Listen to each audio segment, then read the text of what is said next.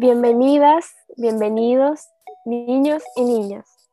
En el día de hoy vamos a aprender la estructura interna de un cuento. Para ello necesitaremos que estén muy atentos y escuchen con mucha atención. Yo soy la profesora Antonia. Y yo soy la profesora Pia. Y vamos a dar inicio a la estructura interna del cuento. La estructura interna de los cuentos cuenta generalmente con cuatro partes. Primero, un inicio, segundo, un desarrollo, tercero, un clímax y cuarto, un desenlace. Para crear tu inicio, debes hacerte las siguientes preguntas. ¿Quién y quiénes son los personajes? ¿Qué sucede en la historia? ¿Dónde y cuándo sucede la historia? Debes escribir y describir los personajes principales que cuenta la historia. Debes dar de ellos características físicas y psicológicas. También tu cuento en un inicio debe presentar el conflicto que moverá la historia. Se debe mostrar cómo estos personajes se van a relacionar con el conflicto. Si el conflicto es para ellos algo malo o algo bueno. Además, debes describir los ambientes o el lugar donde se desarrolla la historia.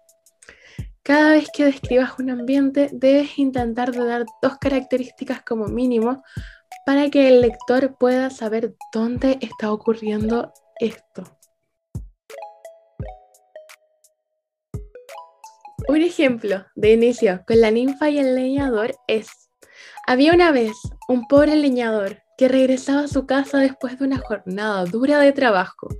Al cruzar un puentecillo sobre el río, se le cayó un hacha al agua. Entonces empezó a lamentarse tristemente. ¿Cómo podré trabajar si ya no tengo mi hacha? Podemos observar que este inicio presenta las tres partes que te mostramos y responde a las tres preguntas. Continuando con el desarrollo del cuento, para crear un desarrollo óptimo debes hacerte las siguientes preguntas. ¿Qué acciones se van desarrollando? Pues hay que describir las acciones o decisiones de los personajes que van tomando a lo largo de la historia. También, ¿qué sucede con el conflicto? El conflicto va desarrollándose y cada vez se hace más grande y cada vez se hace más difícil para el personaje protagonista y para resolverlo tiene que buscar apoyos de los personajes secundarios.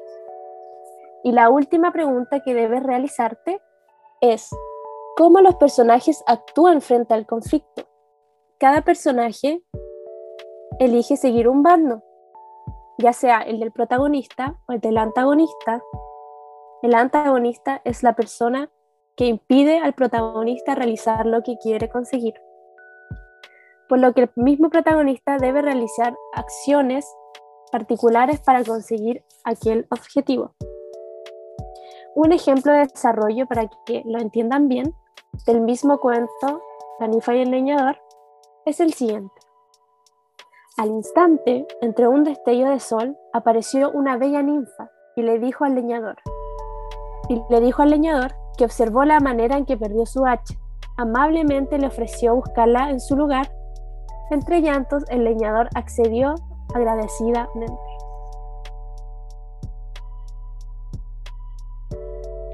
El clímax es el momento de más tensión de la historia y debe responder a estas tres preguntas.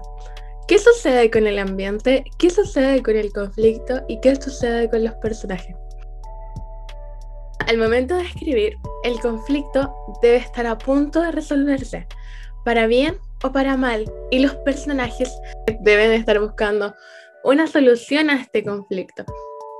Recuerda que ya estamos casi en el final de la historia, por lo que es muy importante que se genere esta tensión, este mayor, mayor, mayor punto del conflicto, donde no se sabe si el conflicto va a, va a resolverse en favor del protagonista o del antagonista.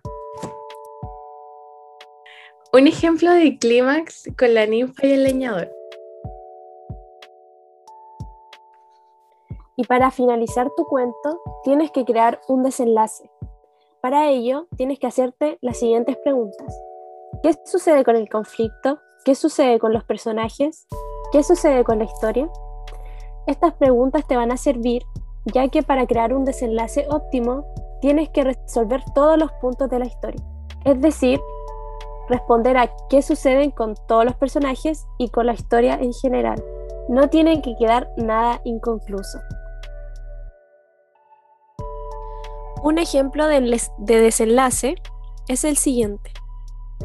Rápidamente la localizó y se adentró sin miedo al río y logró sacarla exitosamente.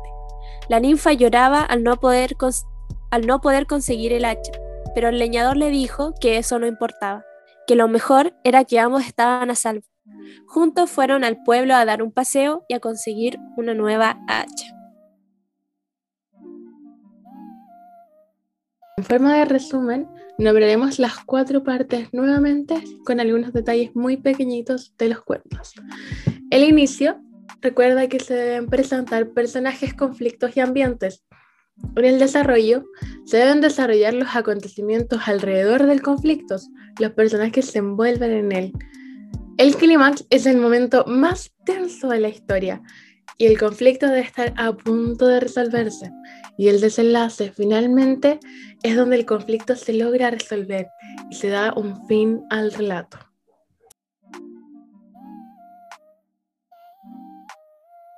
Niños y niñas, esperamos que esto te haya sido de ayuda. Te invitamos a continuar con la segunda parte de la clase y puedas construir tu propio cuento a partir de lo que te hemos enseñado. ¡Éxito! Esperaremos con ansias poder leer tu cuento y poder ver cómo puedes demostrar uh, y poder ver cómo demuestras que ya aprendiste las partes de un cuento. Nos vemos en la próxima.